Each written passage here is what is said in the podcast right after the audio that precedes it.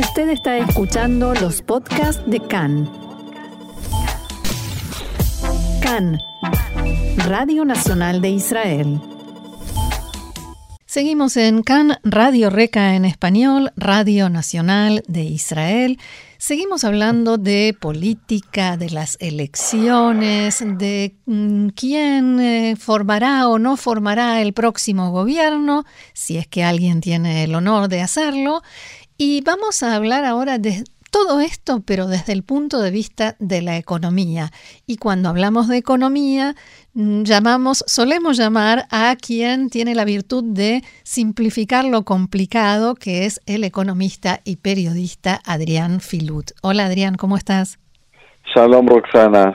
Un gusto tenerte con nosotros y porque me gustaría mucho entender el próximo gobierno que se forme y asuma ¿Qué desafíos económicos tendrá? ¿Qué le espera a nivel económico al próximo gobierno después del último año, después de un gobierno de transición y lo que está pasando también a nivel global? Bueno, un gusto para mí también, por supuesto, eh, estar con ustedes. Mira, hay varios niveles. Eh, en primer lugar, hay que ver que se forme el gobierno. Sí. Que eso ya en Israel ya pasó, dejó de ser algo trivial. O sea, y si vemos las encuestas, eh, vemos que puede ser que no se arme un nuevo gobierno y eso hay que explicarle al oyente que eso tiene repercusiones económicas porque no se un gobierno transitorio no puede aprobar presupuesto nacional. O sea que en tal caso tendríamos que ir otra vez a lo que se llama un doceavo, es decir, agarrar el presupuesto del año pasado, el último aprobado, sumarle la inflación, que en este caso hay inflación, y dividirlo entre 12 y cada mes sacar esa proporción. Que eso, por supuesto, es una política fiscal, eh, digamos, eh, bastante dura, porque no se puede agregar nada. Sí, es como un parche. Como un recorte fiscal, es un mini recorte fiscal que en este momento no, es, no está requerido ni está bienvenido. Hmm. ¿Ok? O sea que en ese caso sería un poco más complicado y por supuesto en tal caso tampoco se podrían hacer todas las reformas estructurales que se empezaron a hacer en el gobierno pasado con gran éxito, pero tendrían que sumarse más y ser reforzadas por el próximo gobierno, no importa quién sea. Eh, o sea que en ese caso eh, estamos hablando de un trancazo bastante importante. De todas formas, en el caso de que sí se forme gobierno, lo primero que tenemos, lo que tendría que hacer el gobierno nuevo es aprobar un presupuesto nacional, es trabajar con un presupuesto nacional, presupuesto nacional. Recordemos que Netanyahu en su última cadencia no quiso aprobar presupuesto nacional, que eso es algo que eh, eh, recuerda mucho a los populistas, digamos, a los líderes populistas que prefieren digamos hacer gasto discrecional. Ahora quiero invertir, quiero gastar en seguridad, ahora ya se gasto en seguridad, ahora quiero gastar en esto, gasto en esto. Eso es algo que Chávez hace, hacía, Cristina Kirchner, eh, Erdogan también solía hacer mucho. Eh, y eso es algo que es bastante dañino para la economía. Esperemos que el próximo gobierno, no importa quién lo forme, sí aprueba un presupuesto, porque es algo raro que, o sea, todas las empresas, los organismos, las organizaciones, los estados trabajan con presupuesto nacional, la familia. Entonces lo primero que, eh, que, digamos que el presupuesto nacional lo que fija es el eh, ceder a difuyot, lo que llamamos. El orden de prioridades. El orden de prioridades de, de un país, ¿no? Eh, a ver, pondremos más plata en salud pública, en educación, en seguridad, en seguridad interior, mm. en dónde, a dónde, dónde tendríamos que poner más plata y dónde se puede ahorrar un poco de plata. Tendríamos que decir que el legado que le deja este gobierno al próximo es muy bueno, porque a nivel macroeconómico los principales índices son casi insuperables. O sea, si miramos eh, los, los, datos, digamos, secos y fríos, ¿no? Así. Eh, la materia prima. Eh, la tasa de crecimiento económico acumulada de la economía israelí desde la corona a este al último bimestre es de 12%, ¿ok? O sea, desde el último bimestre, el último trimestre del 19 sí. hasta el segundo trimestre del 22 tenemos ahí todas las subidas y bajadas, toda la montaña rusa que fue ahí el corona y el post-corona, ¿no? O sea, pero cuando hacemos acumulados llegamos al 12%, que es el más alto de todo, eh, de todo el occidente. Ah. Sí. Israel en esa en ese periodo cuando ponemos entramos el corona y la recuperación del corona y todo junto, Israel fue el país que más creció. Bien. Por lejos. O sea, el, promedio europeo fue de un 2% y el, y el israelí creció un 12%. O sea, estamos hablando de, de un gap. Una diferencia enorme. Enorme, enorme.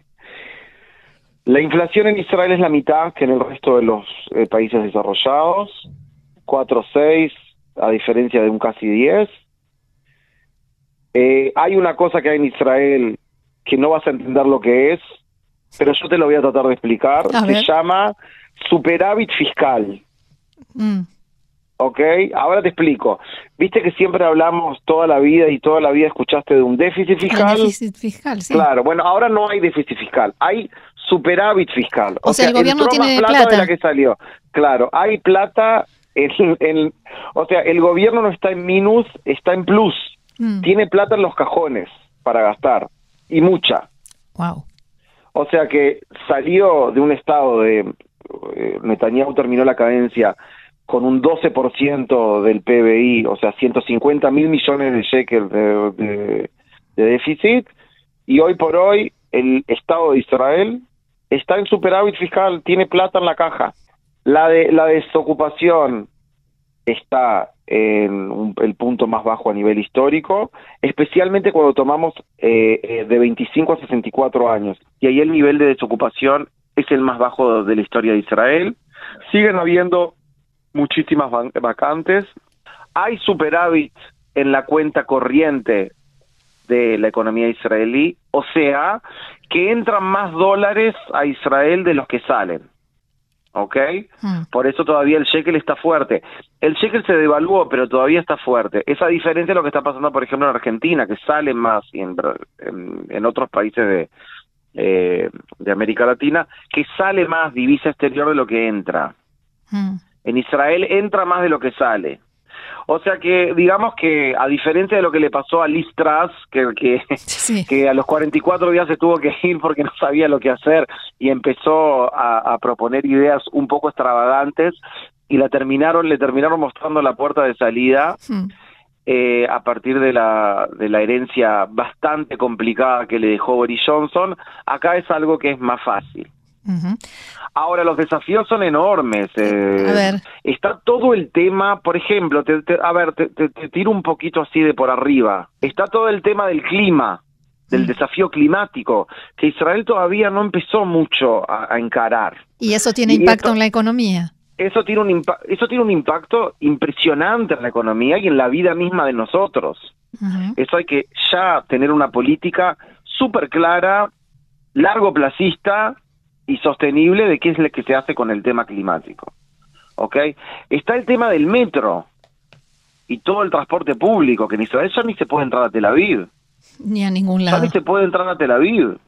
Y todavía no hemos empezado. Solo para, para a ver, que el oyente no me pierda, eh, el, el, el, el metro en Teherán se estrenó en el 2000.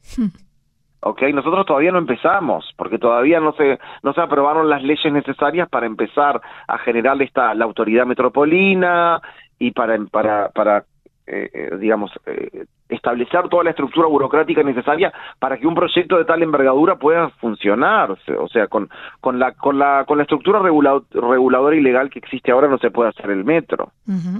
¿ok? Y esto es un problema gigante. Después tenemos todos los desafíos de salud pública el tema de los salarios, el tema de la falta de médicos, el tema de cuánta de, salud pública de los practicantes, el tema de cuánta salud pública y cuánta salud privada queremos, son temas gigantes. ¿Y el tema de la vivienda, Adrián?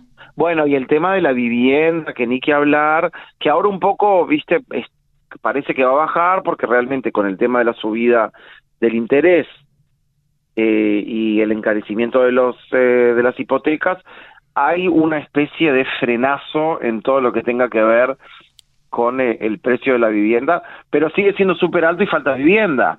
Hmm. tratar de conseguir un apartamento en Tel Aviv o en Jerusalén ahora y es un desafío. Pero hubo, si no me equivoco, un aumento en la cantidad de nuevas construcciones, ¿o no? Hubo, pero no suficiente. Claro. Eh, estamos todavía en un déficit. O, mm. sea, eh, por supuesto que el déficit ese se cerró, se cerró bastante, pero todavía eh, hay un problema serio de vivienda en el punto y aparte, eso ya lo sabemos. Y eso se necesita también una respuesta está todo el tema, Roxana, de el, digamos, eh, el contrato con los empleados públicos. No hay no hay un contrato, eh, lo que se llama Esquemis Geret, Un acuerdo eh, marco salarial. un, ahí va, un, un, acuerdo marco salarial, exactamente. No hay marco, no hay acuerdo marco con los médicos. El acuerdo marco con los médicos terminó el año pasado. Ahora, Adrián, eh, otro asunto que quería, que en realidad creo que lo mencioné, y es el tema global, porque con todo lo que pasa ahora, bueno, si aumentan los precios de algo, nos dicen, bueno, es por la guerra en Ucrania. ¿Hasta qué punto esto realmente influye? Bueno, evidentemente influye. Eh, nosotros somos parte de una economía global que está recesionando. Hmm. Europa está en recesión, China está en recesión, no se sabe porque no, no pasan los números, los chinos dejaron de pasar los números, pero de acuerdo a, varias, eh, varias variables, proxy, eh, hay evidencia empírica que sugiere que la segunda economía más grande del mundo está en recesión, o está sin crecer, es lo mismo, ¿no, Roxana? ¿no? Estados Unidos puede entrar en recesión, hay una gran posibilidad. Entonces tenemos por un lado recesión y por otro lado inflación, lo que se llama estanflación, que es algo muy extraño, realmente por eso, porque están habiendo shocks de oferta, que son shocks de oferta, está faltando nafta, está faltando gas, está faltando, o sea, entonces eh, eso genera una subida del precio eh, de los precios en general. Y a lo que lo que está faltando son commodities, o sea, la energía y el alimento, eso genera una inflación que rápidamente entra en otros artículos de la canasta familiar y genera lo que se llama la expansión de la inflación. ¿Ok? Que es esa sensación que tenemos todos de que todo está recaro. Sí. Que es real. Que, eh, claro, que empieza por ahí, pero después sigue. Ese es el problema de la inflación. La inflación empieza y como que no termina. Claro, que se va metiendo en eh, todas eh, partes. Se va metiendo por todos lados, porque a lo que me sube esto, me sube el alimento, me sube, entonces sube la comida en el restaurante y sube la comida en la roticería, entonces la gente empieza a subir también otros precios y después sube la electricidad, entonces como sube la electricidad, sube el precio de los hoteles y sube el precio después de los seguros y sube el precio de la de, de todo lo que tenga que ver con eh, con ocio, entonces como sube los, eh, entonces como que se empieza a pasar. Los trabajadores piden aumento de sueldo. Y por supuesto se genera exactamente lo que se llama la espiral precios y salarios. Y ahí es donde empieza, se genera realmente, digamos, donde la, donde la inflación, lo que se dice, echa raíces, ¿ok? Que es en esa espiral precios y salarios que, como tú decías recién, en el momento que todo sube, viene el empleado y dice, yo quiero aumento de sueldo. El empleador dice sí te lo doy, pero en el momento que aumenta el sueldo le aumentaron los insumos. El trabajo es el insumo más importante dentro del proceso productivo. Entonces, ¿qué tiene que hacer? Aumentar los precios, de, de su producto. Exactamente. ¿Y qué pasa cuando sube los precios? Viene el empleado y dice, se me subieron los precios de vuelta. No me alcanza el sueldo. Bueno, y eso es una espiral. Eso es una espiral que no termina y si no termina es un problema. Adrián. Ahora hay que solamente decir una cosa simple que es que a diferencia de muchos países europeos, por ejemplo, que realmente la inflación ahí es un shock de oferta, es decir, por ejemplo, en países como Estonia, Letonia, Eslovaquia, Holanda, Bélgica, eh, la energía subió un 70% anual. Hmm. ¿ok? Que es un disparate. Sí, sí, sí. En Israel la inflación es un poquito distinta porque no hubo crisis energética, no tenemos crisis energética en Israel por el gas. Eh, y no tenemos tampoco crisis alimenticia porque la reforma en la agricultura bajó los precios de, lo, de la producción agrícola y entonces bajó los precios de bajaron los precios de la comida del entonces es como que se como que un poco se se compensó. La inflación en Israel es una inflación de demanda o sea hay mucha plata acá como te decía hay un crecimiento económico enorme hubo mucha plata porque el interés estaba cero, y cuando hay mucha demanda y plata caliente, hay inflación. Bueno, yo te iba a pedir que terminemos con algo positivo, pero dentro de todo esto último que dijiste, es positivo, al menos en comparación.